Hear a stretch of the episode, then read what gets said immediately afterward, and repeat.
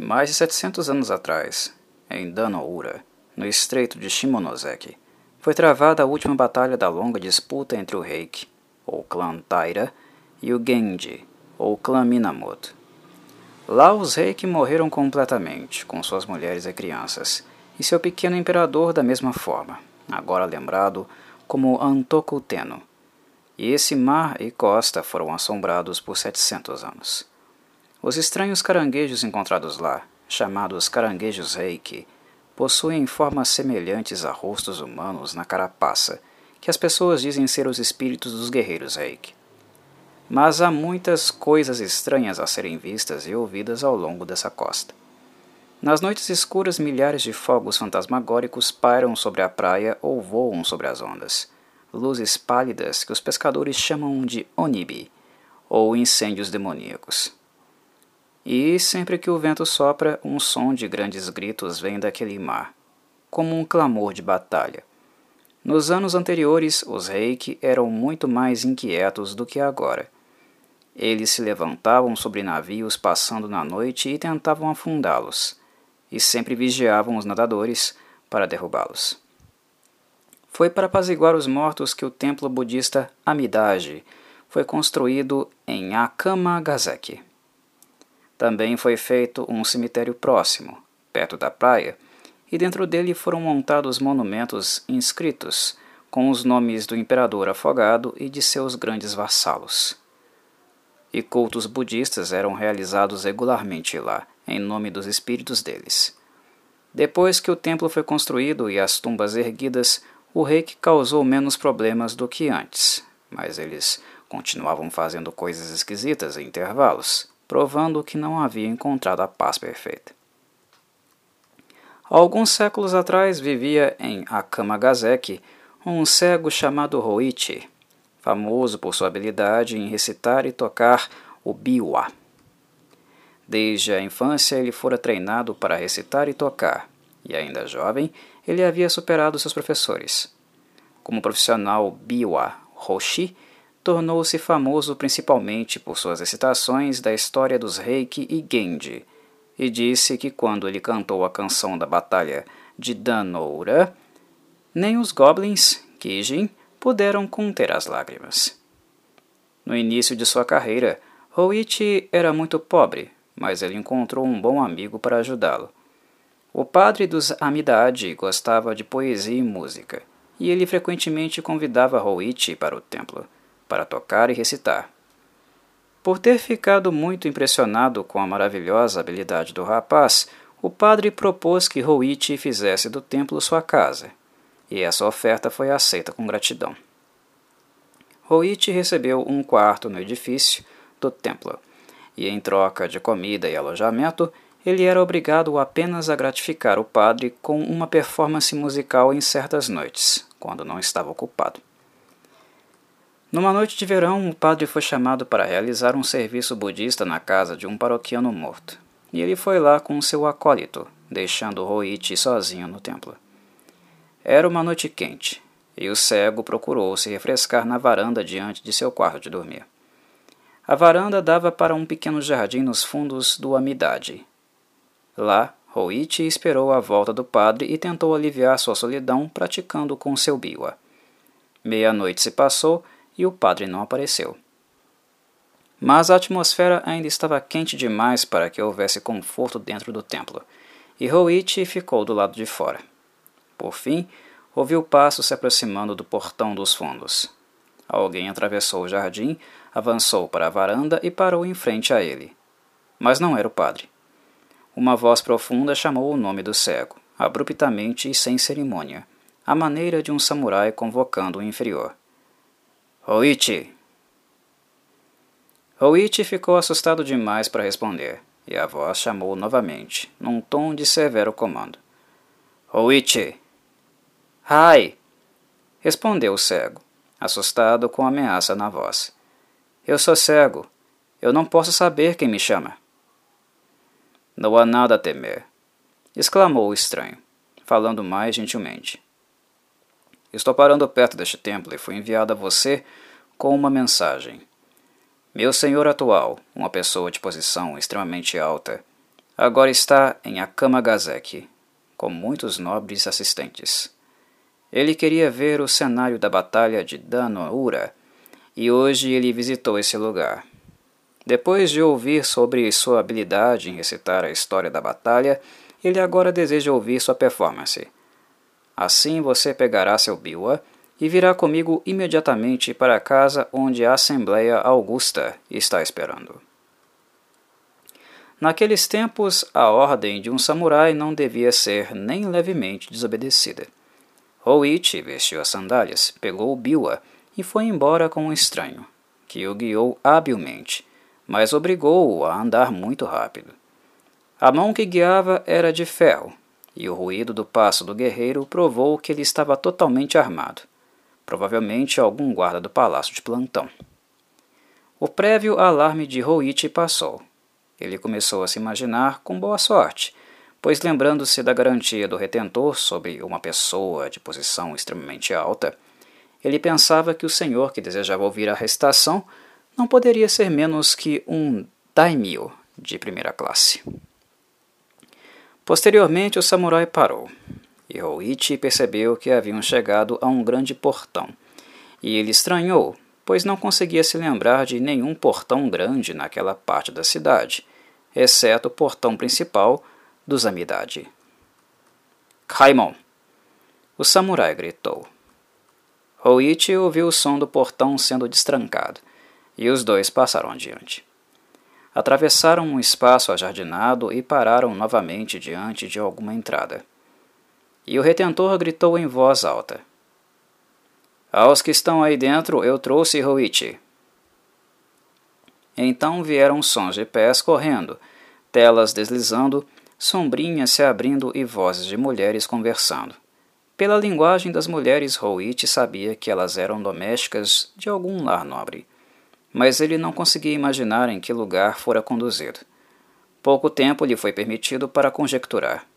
Depois de ter sido ajudado a subir vários degraus de pedra, dos quais lhe disseram para deixar as sandálias, a mão de uma mulher o guiou por trechos intermináveis de tábuas polidas e ângulos redondos, com pilares numerosos demais para lembrar, em larguras surpreendentes e com piso emaranhado, no meio de um vasto apartamento. Lá ele pensou que muitas pessoas importantes estavam reunidas.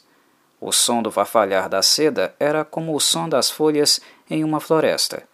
Ele ouviu também um grande zumbido de vozes, falando em voz baixa, e o discurso foi o discurso dos tribunais. Disseram a Roit que ficasse à vontade, e este encontrou uma almofada de joelhos pronta para ele. Depois de ocupar seu lugar e afinar seu instrumento, a voz de uma mulher, a quem ele adivinhou ser a Rojoi, ou matrona encarregada do serviço feminino, se dirigiu a ele, dizendo: Agora é necessário que a história do rei que seja recitada, com o acompanhamento do biwa. Ciente que o recital inteiro exigiria o tempo de muitas noites, Oichi arriscou uma pergunta. Como toda a história não é contada logo, que parte é augustamente desejada que eu recite agora? A voz da mulher respondeu: Recite a história da batalha de Danoura pois a angústia é a mais profunda. É então Roit ergueu a voz e cantou o cântico da luta no mar amargo, fazendo seu biwa soar maravilhosamente como o esticar de remos e a corrida de navios, o zumbido e o assobio de flechas, os gritos e atropelamentos de homens, o estilhaço do aço sobre os elmos, a queda dos mortos na enchente. E à esquerda e à direita dele, nas pausas de sua peça, ele podia ouvir vozes murmurando elogios. Que artista maravilhoso! Nunca em nossa própria província a peça era ouvida assim. Nem mesmo em todo o império existe um outro cantor como Hoichi. Então ele sentia uma nova coragem. Tocou e cantou ainda melhor do que antes, e um silêncio de admiração se aprofundou sobre ele, mas quando finalmente chegou a contar o destino dos justos e desamparados, a perversa perplexidade das mulheres e crianças e o salto mortal de Ni no Ama, com a criança imperial nos braços, Então todos os ouvintes proferiram um contínuo e longo estremecimento de angústia, e depois choraram e lamentaram tão alto e tão loucamente que o cego ficou assustado com a violência do pesar que causara.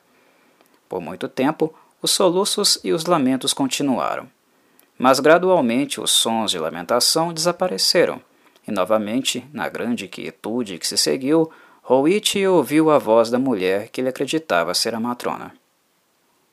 Ela disse: Embora tivéssemos certeza de que você era um tocador muito habilidoso de biwa e sem igual em recitação, não sabíamos que alguém poderia ser tão habilidoso quanto você provou ser esta noite. Nosso Senhor está satisfeito em dizer que ele pretende conceder a você uma recompensa adequada, mas ele deseja que você se apresente diante dele uma vez todas as noites pelas próximas seis noites após as quais ele provavelmente fará sua augusta jornada de retorno. Você deve vir aqui à mesma hora. O retentor que hoje o conduziu será enviado até você. Há outro assunto sobre o qual eu fui informada para lhe dizer. É necessário que você não fale com ninguém de suas visitas aqui, durante a estadia de Nosso Senhor em Akamagazek. Enquanto ele está viajando incógnito, ele ordena que nenhuma menção a essas coisas seja feita. Agora você está livre para retornar ao seu templo. Depois que Roit expressou seus agradecimentos, a mão de uma mulher o conduziu até a entrada da casa, onde o mesmo guarda, que antes o guiara, estava esperando para levá-lo para casa. O guarda o levou até a varanda nos fundos do templo e lá se despediu. Era quase madrugada quando Roit voltou, mas sua ausência no templo não havia sido notada, como o padre voltou muito tarde, supôs que Howitt estava dormindo. Durante o dia, Howitt conseguiu descansar um pouco, e ele não disse nada sobre sua estranha aventura. No meio da noite seguinte, o samurai voltou para buscá-lo e o levou à Assembleia Augusta, onde fez outra recitação com o mesmo sucesso que havia conseguido com sua apresentação anterior. Porém, durante essa segunda visita, sua ausência no templo foi descoberta acidentalmente e depois de seu retorno pela manhã, ele foi chamado à presença do padre, que lhe disse em tom de reprovação gentil: Ficamos muito ansiosos por você, amigo Roit. Para sair cego e sozinho, a uma hora tão tardia, é perigoso.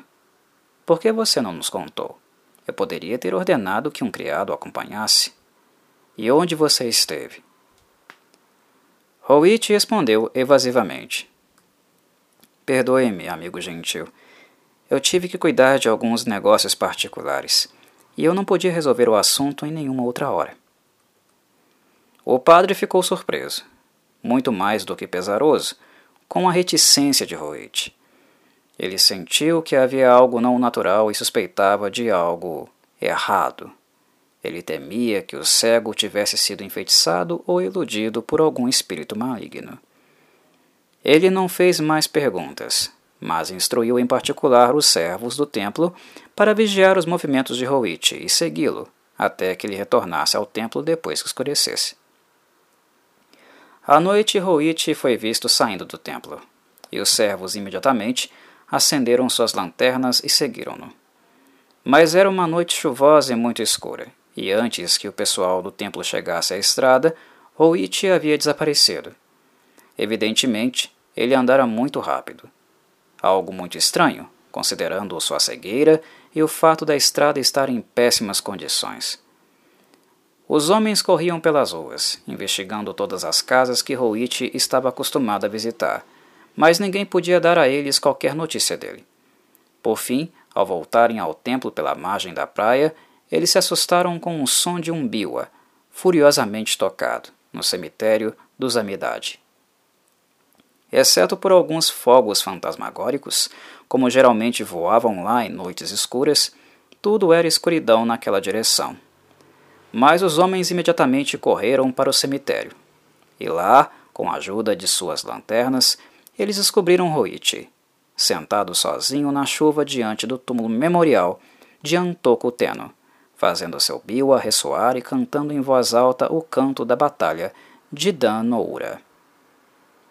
E atrás dele, e sobre ele, e em toda parte acima dos túmulos, Os fogos dos mortos estavam queimando, como velas. Nunca antes uma grande quantidade de onibi apareceu à vista do homem mortal. Oichi-san! Oichi-san! Os criados gritaram. Você está enfeitiçado! Oichi-san! Mas o cego não parecia ouvir. Esforçadamente ele fez seu bio a sacudir, tocar e tocar, cada vez mais descontroladamente. Ele cantava o cântico da batalha de Danoura. Eles o pegaram e gritaram em seu ouvido. Oichi-san! Oichi-san! Volte para casa conosco imediatamente! Em resposta, ele falou com eles. Interromper-me dessa maneira, antes desta Assembleia Augusta, não será tolerado. Apesar da, da estranheza da coisa, os criados não podiam segurar o riso. Certamente ele havia sido enfeitiçado. Eles agora o prendiam e o colocavam de pé, e forçosamente tentavam levá-lo de volta ao templo. Por ordem do padre, ele foi imediatamente despido de suas roupas molhadas e também servido com o que comer e beber. Então o padre insistiu em uma explicação completa do comportamento surpreendente de seu amigo. Howitt por muito tempo hesitou em falar, mas finalmente, ao descobrir que sua conduta havia realmente alarmado e irritado o bom padre, ele decidiu abandonar sua reserva. E ele relatou tudo o que havia acontecido desde a primeira visita do samurai. O padre disse: Howitt, meu pobre amigo, agora você está em grande perigo. Que pena que você não me contou tudo isso antes. Sua habilidade musical maravilhosa realmente trouxe a você problemas estranhos. A essa altura, você deve estar ciente de que você não visitou nenhuma casa, mas passou suas noites no cemitério, entre as tumbas de Reiki e foi diante da tumba memorial de Antokuteno que nosso povo hoje o encontrou, sentado na chuva. Tudo o que você estava imaginando era ilusão, exceto o chamado dos mortos. Ao obedecê-los, você se colocou no poder deles. Se você os obedecer novamente, depois do que já ocorreu, eles o destruirão. Mas eles teriam destruído você mais cedo ou mais tarde, de qualquer forma. Agora não poderei ficar com você hoje. Sou chamado para prestar outro serviço hoje à noite. Mas antes de partir, será necessário proteger seu corpo escrevendo textos sagrados sobre ele. Antes do pôr do sol, o padre e seu acólito despojaram Roite.